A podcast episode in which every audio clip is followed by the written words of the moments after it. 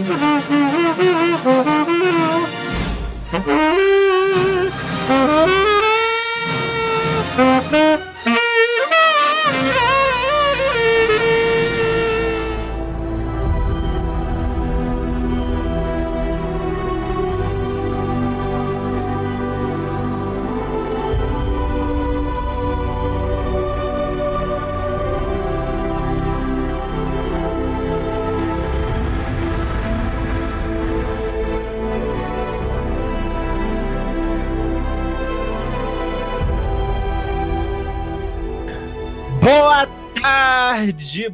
Noite, bom dia pra quem.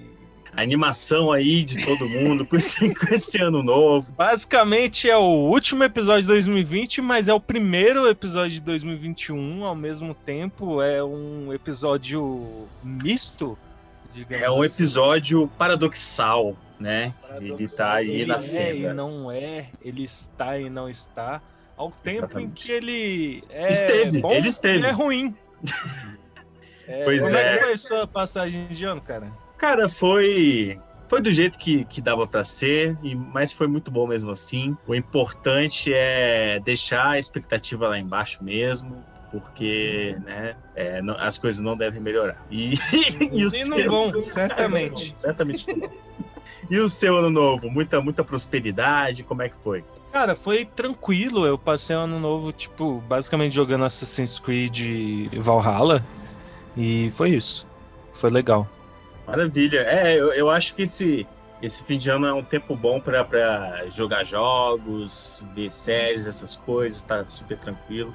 Gosto muito de fazer essas coisas. É, tipo, pra mim não mudou basicamente nada, né, cara? Tipo, pra mim esse é o ano novo ideal. Assim, eu não gosto de ficar com meus amigos, de passando. Por exemplo, às vezes que eu passei ano novo com você foram terríveis aquele bicho. Não gosto, não. É, não, eu go- os dois mundos são. Caralho, minha voz falhou. Deve E aí, puberdade, puberdade, mano. Os, os dois são.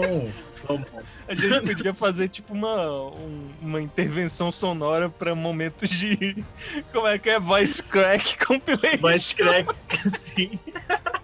Pois é, os dois jeitos estão bons, né, cara? Eu, eu com certeza gostei que pelo menos eu não fui essas milhares de pessoas sem noção que foram, tipo, Ah, por meio é. da aglomeração curtir a morte, né? É, enfim, fica aí o desejo de que todas as pessoas morram em 2021, né? Vai ser ótimo. Sim. Começando aqui com essas energias lá em cima, né? Energias positivíssimas, quase uma geração da nova esperança, sei lá qual é o nome dessas, desses cultos satanistas disfarçados de Sim. coisas boas. Mas começando aqui o, o nosso último episódio de 2020, barra primeiro episódio de 2021 e último episódio de janeiro, porque a gente vai tirar uma folga aí, né? Exato, até exato. fevereiro para retomar nossa nossa é nossa vagabundagem aí que tá, tá Exato. faltando, tá, tá em falta. Nosso, esse trabalho jamais remunerado que é o nosso, né? Isso. E, Então- cara, para nada melhor, né, do que pro último podcast de- do ano, a gente fez uma listinha, tal qual, assim, jornalistaços pedantíssimos que a gente quer se tornar, a gente também fez a nossa lista para irritar todo mundo que nos ouve, porque Sim, não há nada porque, melhor Gé, que isso. Listas, é, elas têm a função de irritar você, então é isso que a gente quer fazer aqui também. E aí a É, gente, Inclusive, me irritou muito fazer essa lista, cara. o cara já, Eu, já fez a, a volta, né? Não, cara. Mesmo. eu, eu não sei você, cara, só que esse tipo de coisa me deixa numa ansiedade tão foda que eu fico pensando assim, caralho, de tudo que eu não vi, tudo que passou, pô, será que eu vi tudo? Será Sim. que, tipo, é foda? Então. Cara, eu, enfim, eu até foda-se. sou bem tranquilo quanto a isso. Eu vou, vou comentar no início da, da minha lista, mas enfim, pra quem não, né, tá chegando agora aí depois dos comerciais, a gente tá gravando esse episódio, a gente dividiu em duas listas, basicamente dois blocos. Deixamos aí filmes de, de fora, né? Porque basicamente teve Sonic, todo mundo que esse foi o e será o único Sim. filme de 2020 e o único a ser considerado em uma lista. Então é basicamente a lista de Sonic, É, sim. né? É, é uma a gente reparação, a reparação histórica por ele ter sido superado pelo Mario. é a reparação histórica da SEGA aí. Em voga. E aí a gente dividiu a, a, lista de basicamente o que a gente se especializou assim ao longo de 2020 no nosso site. E cara, eu quero deixar aqui, inclusive foi uma ideia que, que aconteceu agora. Foi um ótimo ano quanto ao que a gente fez, né? Porque a gente criou aí o site em julho e assim, por mais que tenha é, toda essa questão das expectativas de querer, enfim, é, é, atingir mais pessoas o mais rápido possível, né? Eu acho que, velho, tá sendo um puta trabalho legal, tô me amarrando de fazer. Nestor é uma ótima pessoa de trabalhar junto, a gente tem uma afinidade muito boa de de... O Nestor tá fazendo cara de choro, gente, né? Eu queria agradecer meu pai, a Xuxa, principalmente Deus. Não, mas eu acho que, assim, é importante, né, recordando os momentos de 2020, por mais que tenha sido um ano fodido, pelo menos teve essa parte muito legal, muito boa, que foi a criação do nosso filho, né, cara? O é. é, não, e eu acho também, cara, que é, realmente é, é, é, agradecer o apoio de todo mundo aí. Somos um, um, small bunch ainda, né? A gente, mas a gente gosta muito de ver que tem uma galera que sempre aparece aí nos posts. E principalmente agradecer pela fidelidade no podcast, que foi uma coisa que deu muito Sim. certo é, no nosso, na nossa proposta aí, que é trazer uma análise mais. Eu sei que pode parecer pedante, mas não é a intenção, mas uma análise um pouco mais diferente, né? Mais old school aí do que tá sendo feito hoje, né? Que as pessoas só listam as coisas. que nem a gente nesse episódio. Vamos lá.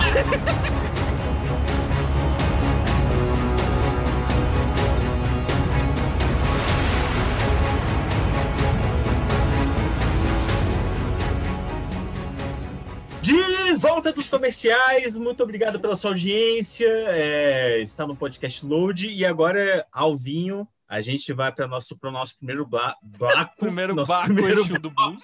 Sim, que é dedicado a games. É, Álvaro, Conte aí como é que foi esse 2020 para os games e, é, enfim, o que você colocaria de destaque aí nesse ano, os melhores que você jogou, por quê, né, principalmente. É, e vamos nessa. O que, que você achou aí? Tal qual é, eu falei, assim, né, um panorama geral de 2020, eu acho, para a indústria de games, foi, é, ainda que tenham tido episódios pontuais, né, eu acredito que tenha sido um, um ano muito tipo um, um, marcador, um divisor de águas, assim, pelo menos em alguns aspectos. Primeiro, de que empresas vão continuar sendo empresas e lucrando, não importa o, o momento da, da, da vida.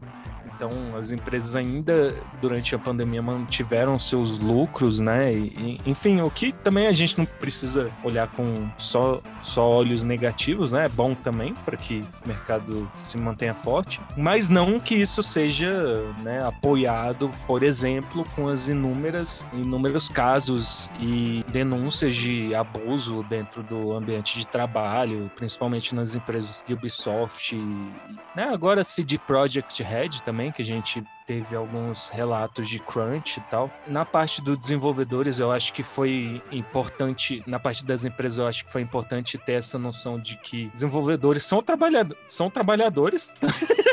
Voice Crack Compilation. são trabalhadores também. E de que, tipo, velho, são igual nós, sabe? A, a diferença é que a gente consome o produto deles e eles não consumiram o nosso. Não, cara, e que mostra também, né, que é, tá todo mundo sujeito a, a, esse tipo de situação que a gente não imagina. Uso moral no trabalho. Tendo isso colocado, né, o panorama geral, com, em relação ao que faz, né, a indústria dos games, são os jogos, Cara, foi um ano, eu acho que positivíssimo para jogos. Foi um ano muito engraçado por conta do Cyberpunk. Foi interessantíssimo porque eu acho que eu nunca vivenciei um, um flop tão, tão grande. Tão estrondoso, né, cara? Velho, ixi, nossa, foi ixi. absurdo, assim. Tipo, eu acho que foi um, um dos principais eventos, né, de, de videogame, assim, e tal. Mas em, em questão de lançamentos, cara, eu acho foi um ano muito rico, assim. Tivemos vários jogos, assim, bem interessantes. Inclusive, na minha lista, eu, eu acho que eu consegui pegar uma variedade muito legal de jogos, assim. Talvez tenha sido um ano que, para a indústria dos jogos, talvez uma mudança de paradigma, né? Porque quando a gente vê essas listas dos melhores jogos tal, a gente sempre tem algumas cartas marcadas ali, ou um certo tipo de jogo que, que geralmente vende pra caramba. E esse ano a gente teve algumas ah, surpresas. Eu não sei se você concorda, mas até pela sua lista, assim, tem umas coisas ali que, tipo, eu não imaginaria que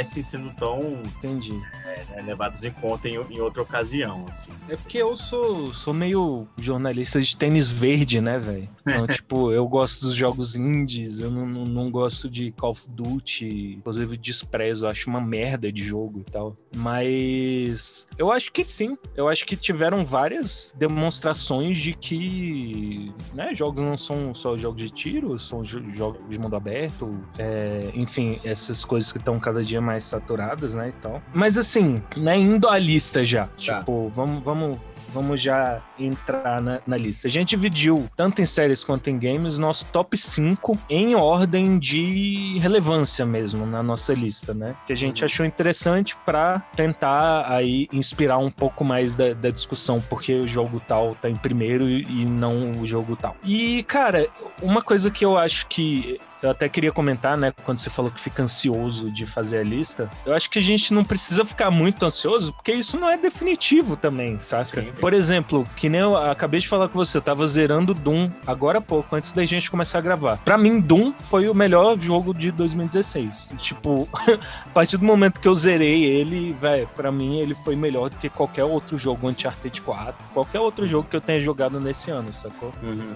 E basicamente eu não coloquei ele na, na lista de 2016. Primeiro, porque eu acho que eu não, não trabalhava ainda com jogos. eu ainda tava fazendo. Eu fiz uma lista. Né?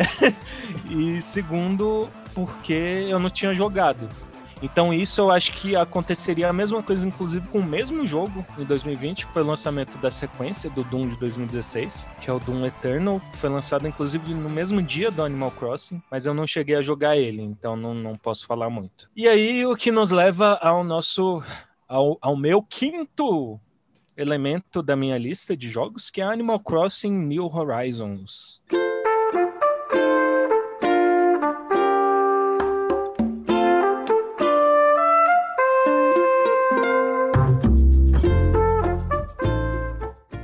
Então, o, o Animal Crossing né, é uma franquia aí que surgiu no GameCube, tipo, conseguiu gerar um, a sua própria comunidade, né? Pela sua peculiaridade. Ele é um jogo meio de simulação. Você basicamente vive uma vida normal, assim. A única diferença é que seus vizinhos são animais de diversas espécies, assim. É, não pode se dizer o contrário da vida real. Sim. Inclusive, alguns animais que não usam máscara, exato, alguns animais que exato. fumam e falam alto. Ei. Ei, peraí, você é meu vizinho, Álvaro? Não, mas é, e o legal é que tipo, o Animal Crossing, ele é um jogo fofinho, assim. Ele é escapismo em sua forma mais pura e mais tranquila, assim. Eu acho que Animal Crossing é muito sobre contemplar os pequenos detalhes e, e conseguir se contentar com as coisas simples, assim, sabe? Tipo, e o New Horizons, ele surgiu, assim, ele foi desde o início do ano o meu jogo mais antecipado pro ano, assim. Eu ficava ansioso, velho, pensando, tipo, deu uma semana é, pro lançamento, eu ficava, meu Deus, velho, Animal Crossing vai lançar, o que é algo meio, meio doido, né? Porque enfim, não é um jogo tão, uhum. tão aclamado assim, digamos assim. Mas a minha paixão por Animal Crossing surgiu com o New Leaf do 3DS, que, enfim, eu cheguei a jogar, se eu não me engano, mais de 500 horas Caralho. aquele jogo. E, tipo, velho, é muito legal. E o, o, New Horizons tem algumas evoluções, né? Você, enfim, toda a premissa do jogo é você simular alguns aspectos. Tipo, é, você vai, a lojinha abre das 9 da manhã às 10 da noite. Aí você tem que entrar lá e como o jogo ele simula, né, o tempo também real e as datas comemorativas também, você fica ansioso por esses, pequenos momentos, sacou? Não, tem que entrar lá no Animal Crossing, tipo, vamos ver que roupa nova tem hoje Ou, hum. tipo, hoje é aniversário do, do, do villager lá da sua, da sua ilha. Aí você pensa num presente, enfim. Natal, por exemplo, tem os eventos de Natal. Páscoa, que foi. Que inclusive o mascote da Páscoa do Animal Crossing é um horror. Eu imagino que tenha causado pesadelo na maioria dos jogadores que jogaram. Mas, enfim, e aí basicamente é isso, né, cara? Ele é meio que um simulacro, assim, da realidade, só que sem as vicissitudes e as desolações que a vida nos impõe. Ele é um jogo excepcional. Ele só não merece estar mais alto na minha lista, eu vejo assim, porque tem alguns detalhes, digamos assim, nintendistas, entre aspas, que me irritam muito. Então, por exemplo, gerenciamento de inventário. É você Ai, não poder. Saco. É, você não poder, tipo, juntar algumas coisas ou você ter que administrar. Por mais que você consiga expandir, né, seu inventário, alguns detalhes, como, por exemplo, você conseguir armazenar armazenar alguns aspectos de craft, né? Que é um, uma outra inovação desse jogo. Você consegue criar as coisas é, para sua ilha, para decorar sua ilha e tal. Você não conseguiu usar direto do inventário, então você tem que entrar no seu armazenamento, puxar aquele item e aí para a mesinha que tá dentro da sua casa. Tipo, algo que se, se, existir metade dos jogos que tem esse, esse tipo de mecânica, né, eles já fazem de puxar aquilo direto do armazenamento. Então são esses detalhes mínimos, assim, tipo, que, que me irritam muito. Enfim, por isso que o jogo não tá mais alto. Eu acho que ele é um, um jogo excepcional, ainda mais pelo momento que ele foi lançado, né? Igual eu falei no post do Instagram. Ah, é que a gente até esqueceu de falar, né? A Sim, gente pandemia, fez os né? posts, isso. os posts da, de, de, ambas as listas tá lá no nosso Instagram, instagram.com/load.y. E é isso, né? Por causa da pandemia, ele foi lançado, tipo, duas semanas previamente, ou uma semana depois de todo aquele negócio de, de, de ser o boom mesmo da pandemia. Eu acho que foi um, um, excelente fuga, assim, digamos assim, né? Tem gente jogando até hoje, tem gente ainda muito empolgada, tem uma comunidade muito forte. Eu acho que Animal Crossing merece, sem sombra de dúvida, estar tá na lista dos melhores do ano 2020. É, eu queria dedicar aqui o meu enorme parabéns ao jogo Animal Crossing. Tá parabenizado. Bom, vamos lá para a quarta posição. O quarto game joguinho videojogaço é o Astros Playroom.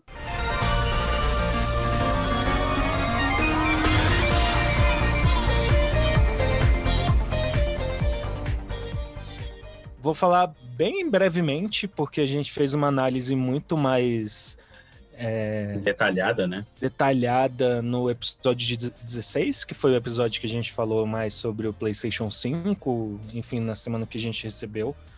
É, mas, cara, basicamente é aquilo, né, que eu coloquei na análise, que eu vou me sentir mega repetitivo agora, mas eu acho que é importante falar que ele é um jogo que vai além daquela premissa inicial dele de ser uma demonstração, né? Ele é um jogo que consegue fazer muito mais do que isso, celebrando a história da, da Sony, assim. Então é, é um jogo que você certamente vai passar as horas ali com um sorrisão no rosto, porque é muito legal. Principalmente se acompanhou a história, né, da, da Sony, assim, e tal. Enfim, eu acho que ele ultrapassa é, a quinta posição vai lá para quarta e não, não chega a ser maior, né, dentro dessa lista, porque ainda assim ele tem suas limitações, né, velho? Ele é uma demonstração, então, tipo, ele até não se propõe muito mais do que isso. É, e talvez ele mereça essa posição também por justamente ser essa celebração e ter um aspecto aí, talvez reverência, né, à história da, da Sony. É, Sim, imagino que deve até dar uma emoção, assim, ao jogar ele, principalmente para quem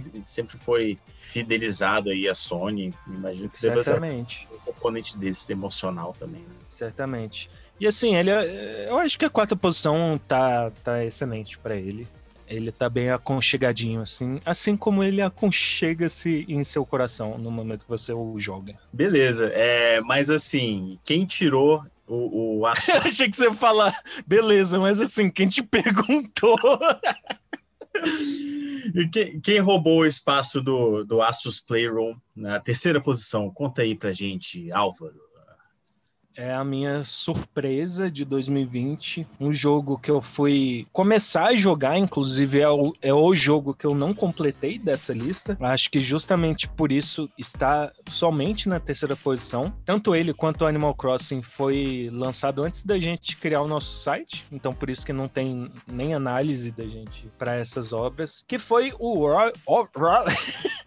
foi o. que foi Seu o derrame ao vivaço do Derrame Simulator. Não, não, continua aí. Vou lá no hospital.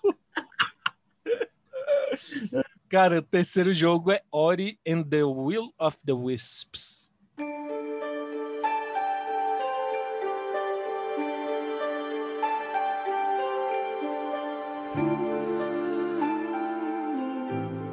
O Ori ele continua a história. o Nestor tá passando mal, gente. Pronto. O Ori, ele... Eu não tô conseguindo, cara. Levanta o braço, né? Assim, só um. O Ori, cara, ele continua a história do Ori and the Blind Forest, né? Que foi jogaço, é, se eu não me engano, 2015, 2016, não sei ao certo. Cara, é aquele negócio, ele mantém todos os méritos do jogo anterior, avança isso um pouco mais, principalmente no que eu acho que é o aspecto principal dele. É, não sei se é principal agora, pensando bem. Eu acho que se mistura ali. O aspecto, os aspectos principais dele são o quê? O visual fantástico dele. Tipo, a direção de arte é absurda. Ele é um, é um jogo feito em Unreal, mas é, ele meio que parece uma pintura, assim. E os efeitos são, são muito, muito legais, assim. O modelo dos personagens é todo em 3D, então dá uma profundidade esquisita, mas gostosinha, assim, para aquele mundo. Tipo, você vê os personagens interagindo com aquele universo e tal. Acho bem legal isso. E eu acho que o principal também é a jogabilidade dele, que é excelente excelente, assim, é tão gostosa quanto o sentimento que você sente vendo aquele jogo. Então ele se torna, velho, rapidamente ele te conquista, ele te faz querer ficar horas dentro daquele universo e tal. E a história dele é muito linda também. E no segundo jogo você acompanha, você acompanha a coruja Ku. é o nome da coruja. Eu não tenho maturidade pro jogo desse. Sim. Enfim, spoiler mais ou menos, então se você não quiser ouvir, avança em uns 30 segundos. Que ela é meio que a coruja que você resgata depois do final do primeiro jogo, que é meio que a filha do vilão, assim, do primeiro jogo, que é uma coruja enorme e tal. E aí, basicamente, você, como Ori, tem que encontrar essa corujinha de novo após um, um voo falho dela com Ori. E a história, velho, se mantém muito bonitinha, assim, muito legal. Eu acho, assim, que ele supera é, Blind Forest pelo aspecto que eu acho mais fantástico e ele serve para provar um argumento que eu tenho que eu acho isso mais fantástico ainda. Que elementos Metroidvania não, não podem mais, cara. Já deu de elementos Metroidvania. Para quem não sabe, é mais ou menos os elementos que impedem a sua progressão naquele mapa enquanto você não tiver certos itens, assim. É basicamente um, um pouco disso, assim. Uhum. E o Ori and the Will of the Wisps, ele cancela isso, saca? Tipo, ele troca isso por um sistema de quests primárias e secundárias e não te limita tanto, mas ele não se embasa tanto nessa mecânica de Metroidvania que existe, por exemplo, no primeiro jogo e em tantos outros jogos, assim. Então, nesse aspecto, ele parece ser inspirado um pouco por Hollow Knight, o que eu achei interessante. Eu acho que é a junção do melhor dos mundos, até porque Hollow Knight é incrível também. E justamente por isso e por não tê-lo completado ainda, ele fica na terceira posição. Maravilha, fica aí nosso parabéns pro Ras. Parabéns! Parabéns! hospital!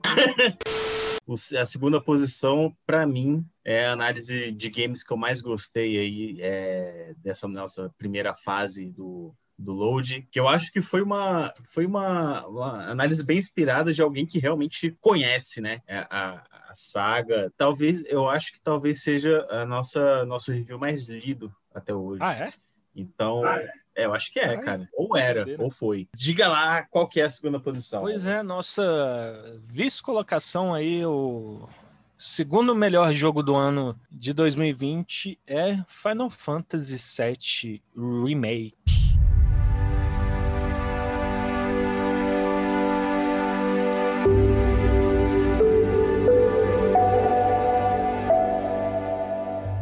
Enfim, eu, eu também não vou me alongar muito, porque eu, se eu não me engano, a gente comentou sobre esse jogo aí nos, nos primeiros episódios, né? Ela foi a segunda análise de jogo que a gente fez no site. É, também é uma das. Tá, tá, entre uma das minhas preferidas, naquele momento em que eu ainda estava inspirado. porque toda a premissa dela, o título dela é Conhece-te a ti mesmo, né? Tipo, aquela, aquele pensamento filosófico de astroplatas 3000. Como um remake, Final Fantasy VII executa perfeitamente todos os aspectos principalmente dos é, principais pontos da, da sua inspiração, né? Que é o jogo original de 1996, se eu não me engano, que é até hoje, eu acho que é reconhecido como um dos principais jogos da franquia, né? E, cara, o, o remake, ele é basicamente a primeira metade do jogo, assim, do jogo original, vai sair uma segunda parte, então ele meio que prolonga a história, assim, de, de em certos aspectos, e ele acrescenta um pouquinho mais daquele universo, sabe? Mas eu acho que ele não chega a ser aqueles, aqueles remakes, aquelas né, obras repensadas que fogem muito, que é algo muito comum, inclusive, né? Acabam fugindo muito da, da essência, da inspiração que serviu como base para produzir aquela obra. O Final Fantasy VII Remake, ele se apoia muito nos principais elementos do que fez o jogo original ser tão aclamado, assim, principalmente no aspecto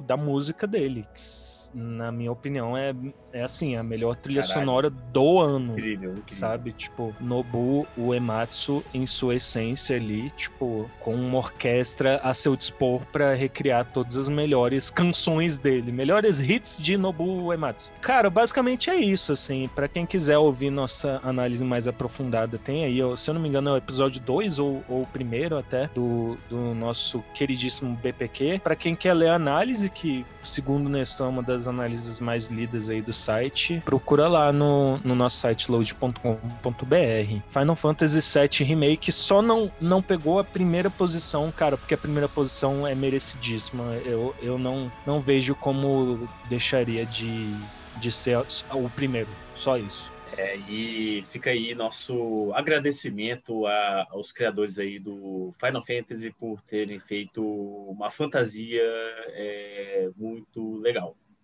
Isso. Muito obrigado, criadores do Final Fantasy VII, por terem feito uma fantasia muito legal. Que? Caralho, começou Foi tá derrame. Foi em japonês. É, oh, então.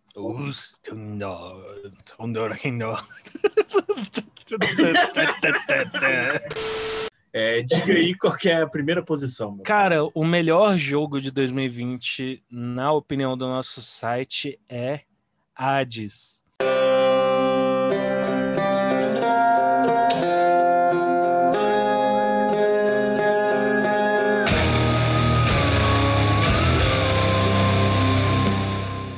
Cara, eu acho assim, Hades merece muito porque ele eu, eu me costo para não falar que ele é perfeito, porque eu acho que ele não é, mas ele chega muito perto, assim. Tudo que ele se propõe, ele executa de forma primorosa, basicamente.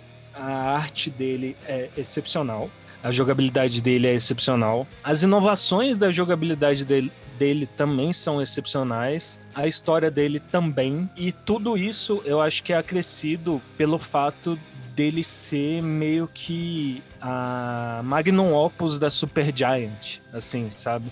Acho que por isso que ele ganha tanto, tanto crédito comigo, pelo fato de eu sempre ter acompanhado a Super Giant desde muito cedo, assim. E ver um jogo como esse ser executado, assim, por mais que ele tenha sido, né, lançado naquele esquema Early Access que eu não, não gosto muito. O meu primeiro contato com ele foi agora, em 2020. Então, agora, agora não mais, né? Para mim é isso, cara. Ele, ele faz muito isso. E todos os méritos dele, né? A jogabilidade, o visual e a história, são aspectos que eu acho que foram evoluídos ao longo do tempo na Supergiant. Então ele é um jogo muito peculiar e muito característico, assim. Você bate o olho nele e você sabe que ele é da Supergiant. E assim, né? Esse é, é o fato pelo qual eu acho que ele é o principal jogo de 2020 principalmente por ser um jogo muito bom.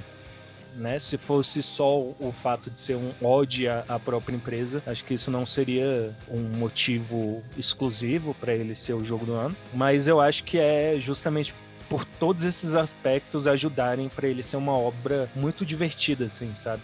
Ele é um, um jogo que redefine o que é um roguelike, sabe? Tipo, eu acho que depois dele vai ser difícil ter algum roguelike tão legal quanto, assim, que se use os aspectos e até alguns elementos de jogabilidade exclusivos, né, a ele, são é, características já presentes em, em jogos antigos da, da Supergiant. Por exemplo, a capacidade de você aumentar a dificuldade em aspectos bem específicos, assim.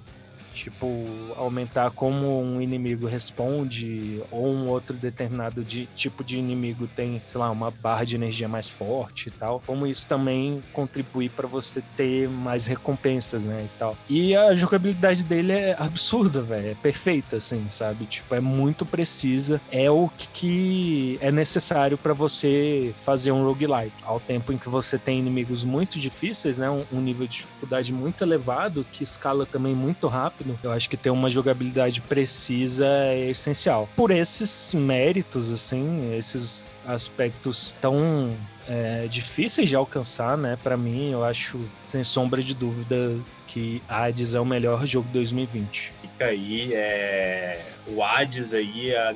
toda a sua glória aí, a Deus. Em toda a sua glória de, de Senhor das Trevas. Sim. E em lugar número zero, Nestor, é, Cyberpunk, 2077. esse esse pequeno quebra-mola aí, né? Nossa, 2000... cara. Terrível, assim. Eu acho que é, é, interessante até ter uma menção rosa, porque eu acho que se eu tivesse jogado ele num PC foda, ele seria meu jogo do ano, sem sombra de dúvida. Mas é isso, gente. Esse, esse foi o, os melhores do ano aí de, de games. E agora, Nestor, vamos pro nosso segundo bloco aí. Eba, segundo bloco!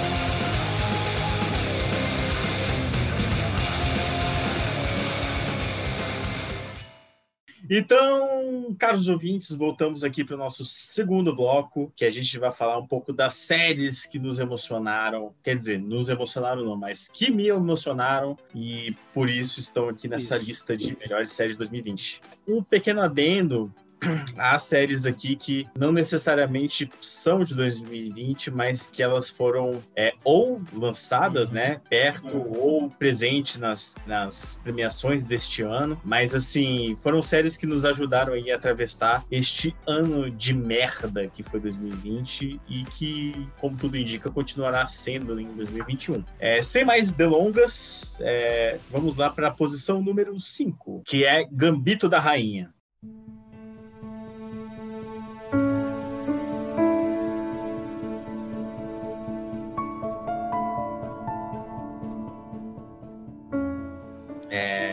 Uma série da Net, uma minissérie é, lançada pela Netflix, que eu acho que foi a última série que gerou um grande hype aí nesse, nessa reta final do ano.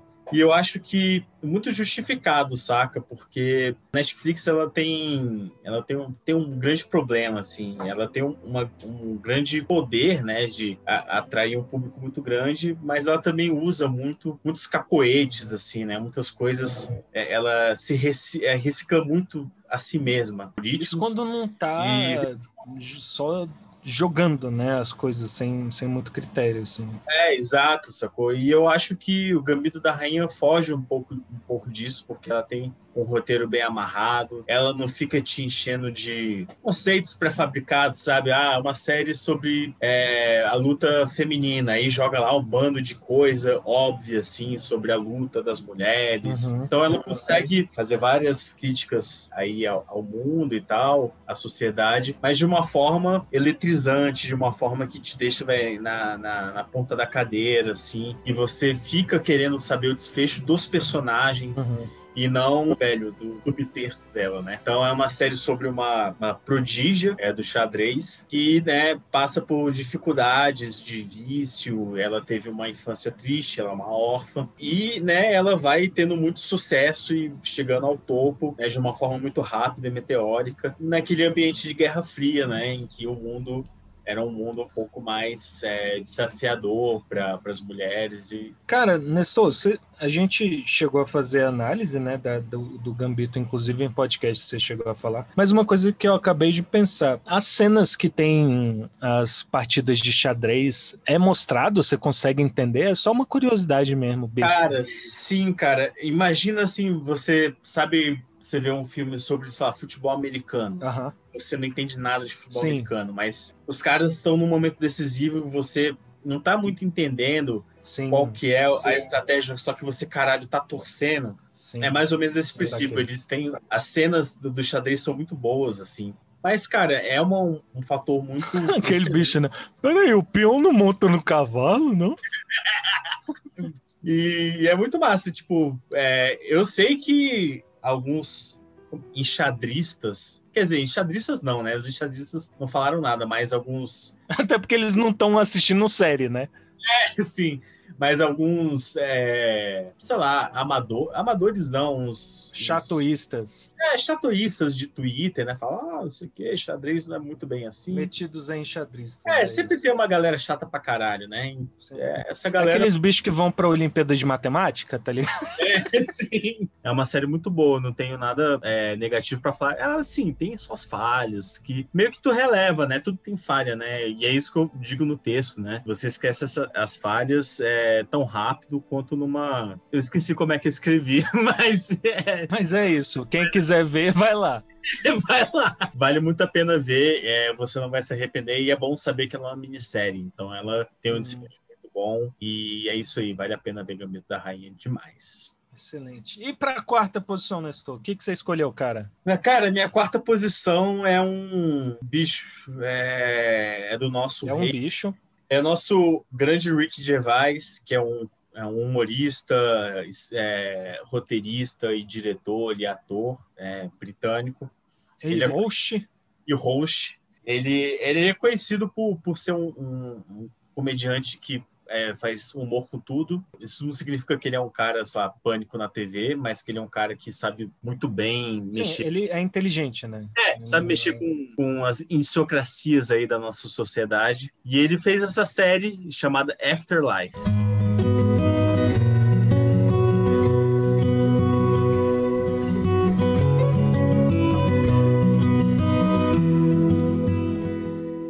Afterlife é uma série que eu acho que tá entre as minhas preferidas, assim, é logo ao lado de Fleabag. Eu acho que eles é, são séries que têm muito a ver uma com a outra, apesar de serem voltadas para públicos um pouco diferentes, assim. Afterlife é sobre um viúvo perdeu a vontade de viver e ele quer se matar.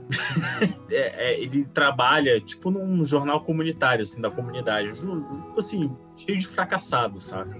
E, cara, e, e aí eu acho que o grande mérito da série é, é por ela tratar das pequenas coisas da vida, sabe? É, enquanto você tá nesse lugar onde aparentemente as pessoas não têm ambição, as pessoas são pessoas mais simples e tal. É, então trata muito dessa outra beleza da, da vida e de uma pessoa que, sem querer, vai encontrando, né, sua pulsão é, de vida aí, de sua paixão novamente. Agora que eu, que eu me toquei, esse Afterlife seria tipo o Afterlife depois da morte da, da, da, esposa dele, então, né? Cara, eu leio assim e eu vou um pouco a mais. Eu, eu leria que é um Afterlife a partir das pequenas mortes que a gente tem todo dia, né? Então, uma versão desse personagem morreu com a esposa e o uma outra versão vai tentar sobreviver e encontrar forças aí. E o que eu gosto dessa série é porque ela não entra no melodrama, ela não entra numa uma coisa dark demais, é uma série leve, cara, apesar de ser uma série sobre uma coisa pesada. Então, cara, é, e ela é muito engraçada, ó.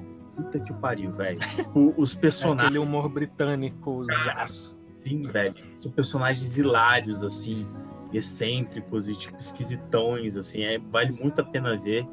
É, esse ano, 2020, foi a segunda temporada da série, vai ter uma terceira. E assim, eu só não coloquei ela mais na frente porque é, eu acho que outras séries conseguiram esse ano ter, velho, um desempenho muito, muito forte, assim. Muito... Uhum, entendi. E é o caso da nossa terceira posição. E qual que é essa terceira posição, fingindo que eu não sei qual que é, Nestor? bom, bom você ter perguntado, Álvaro. A nossa terceira... nossa terceira posição é The Crown.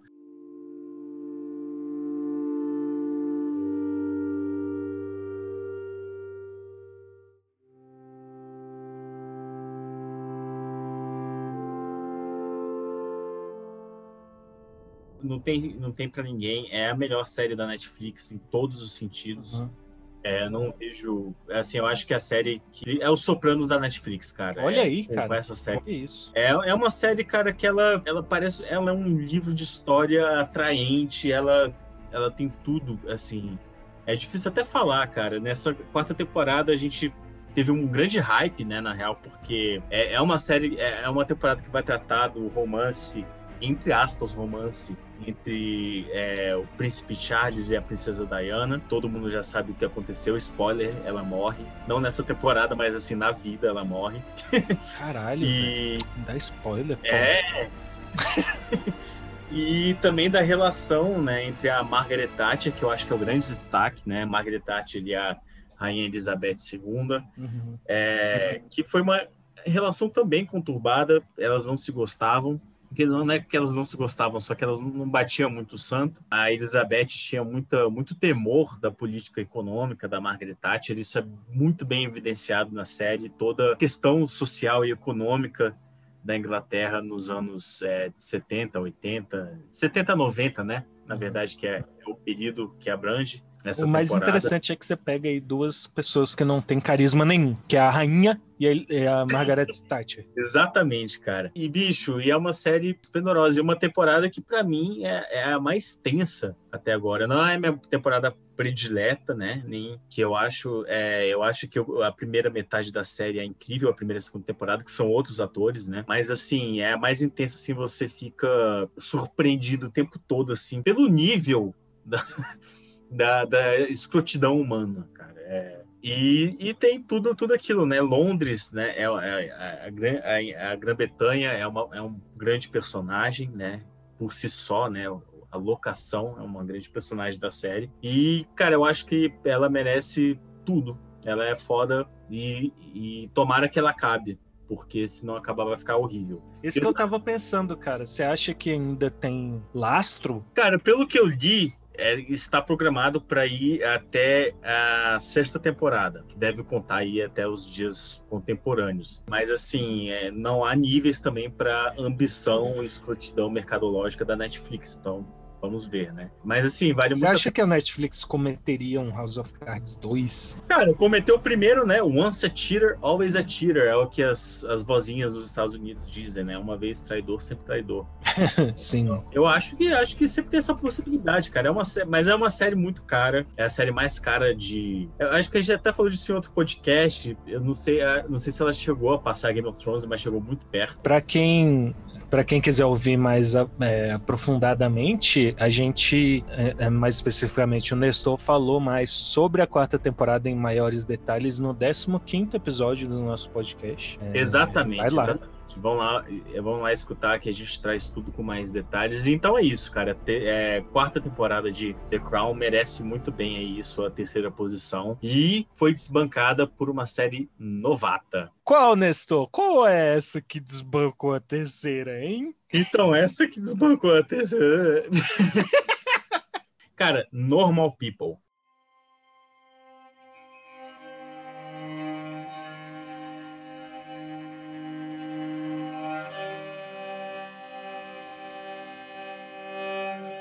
Bom, é, Normal People, cara, eu acho que foi a série que mais surpreendeu a, a todos é, nessa, nessa, nesse correr aí do 2020. É uma minissérie é, entre a BBC, feita em parceria entre a BBC e, sei lá, qual outra e aqui no agora. Brasil é Star Plays, né? Isso, Star... fica aí o abraço para nossos queridíssimos da Star Plays, que Sim. retweetou nossa análise. Exatamente. E, cara, é, é, é uma série linda, cara. Ela é uma série crua, bastante nua, né? Tem bastante nudez para quem gosta disso. Baseado no romance de uma escritora inglesa chamada Sally Rooney, que é, acho que ela é bem novinha até. E é um seriado sobre as idas e vindas, né? Da relação amorosa entre dois jovens que são muito diferentes um do outro. Um é um cara que é muito gostado por todos, né?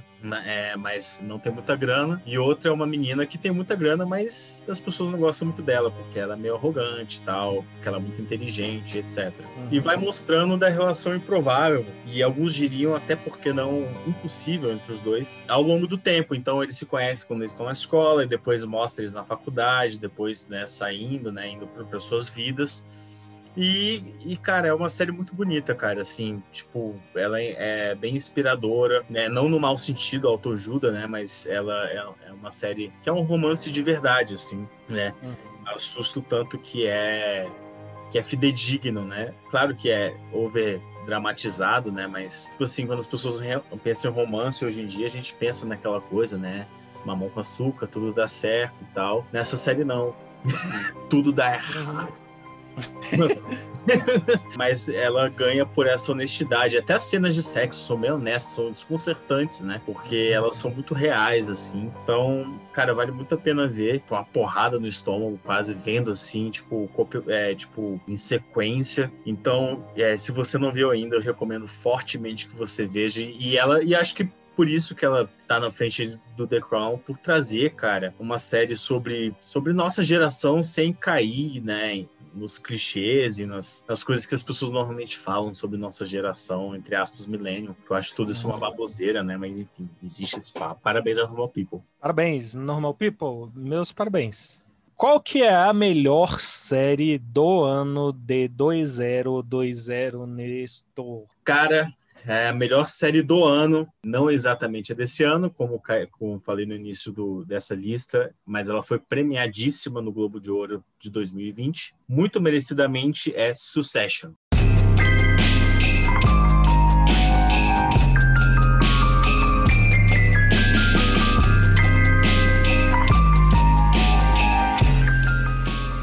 Por que que Succession merece a primeira posição, Nestor? Cara, Succession mostra por que, que a HBO é a HBO, cara. Mostra tudo que você espere de uma série de excelência. É tudo muito bom, cara. É, os personagens são bem escritos. A série, velho, é, cara, o texto da série é uma delícia. E, cara, todos os episódios são muito fodas. Fala, fala sobre uma família é, é, bilionária, dona de um conglomerado de mídia, que é baseado vagamente na Fox, né? Uma um canal conservador, né? Conservador. Ah, não sabia desse aspecto, não. Ela é baseada no, na família do, do. Como é que é o nome do rapaz, cara? Do, ah, do Murdoch, né? Que é o dono da. Ah, sim. Conhecido sem escrúpulos, né? Mostra, né, esse lado sombrio aí da mídia e sobre a relação dessa família, né, cara, que acaba que na luta, né, por poder e dinheiro, virou, cara, um bando de animais, assim. É, às vezes é a impressão que você tá vendo, assim. Eu tive, velho, uma sensação parecida assistindo o Lobo de Wall Street, assim, pra você ter uma ideia. Mas, Mas assim, pelo visto, ela não chega a ser tão catártica, né? Não, Mas... não, não. Sóbria, é, digamos assim. Ela é mais sóbria, ela é uma série classuda e, cara, e ela vai mostrando, cara, principalmente a relação entre, entre irmãos, né, que vão disputar o trono do pai, né, que uhum. de, de, deixar o comando da empresa, né, porque ele já está, né, velho idoso e senil. e aí, cara, e, e tudo é gira em torno disso. A primeira temporada é excelente, mas a segunda, ela realmente mostra a que veio, assim, ela... Eu, eu não sei exatamente dizer o porquê, eu acho que eles conseguem acertar o rumo, né, da, da relação entre todos os personagens. É, acho que sai um pouco daquele cinismo, né, dessa galera de primeira, que dá aquele impacto da primeira temporada, e ela entra muito... É quando os personagens começam a quebrar, cara. Eles chegam no uhum. ponto eles ficam vulneráveis. Cara, e o, o, último episódio é simplesmente, velho, acho que é um dos melhores episódios de série, assim, que eu vi em muito tempo, assim. Então, é, Succession fica aí, cara, é merecidíssimo em primeiro lugar. Ela foi um pouco esnobada, porque ela foi lançada enquanto estava aí no, no, grande, no grande momento de Game of Thrones, né? Gente sabe que antes da última temporada de Game of Thrones, ela estava assim super, né, levando tudo das premiações. Então, Succession realmente não entrou muito no, no radar aí da, do pessoal. Eu não sei porque Game of Thrones estava ganhando tanta coisa assim, né? É, cara, as pessoas, as pessoas são o mundo de internet cria uns hypes, né, cara? Uns certos hypes, assim. Eu acho que é, é. E, então eu acho é. que é isso, cara, que torna o Succession uma grande, grande série.